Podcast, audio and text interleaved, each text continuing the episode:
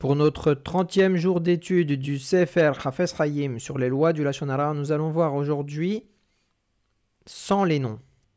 Toutes les formes de Lachonara que nous avons citées demeurent interdites même si on ne mentionne pas les noms, s'il est possible de deviner de qui il s'agit à travers l'histoire.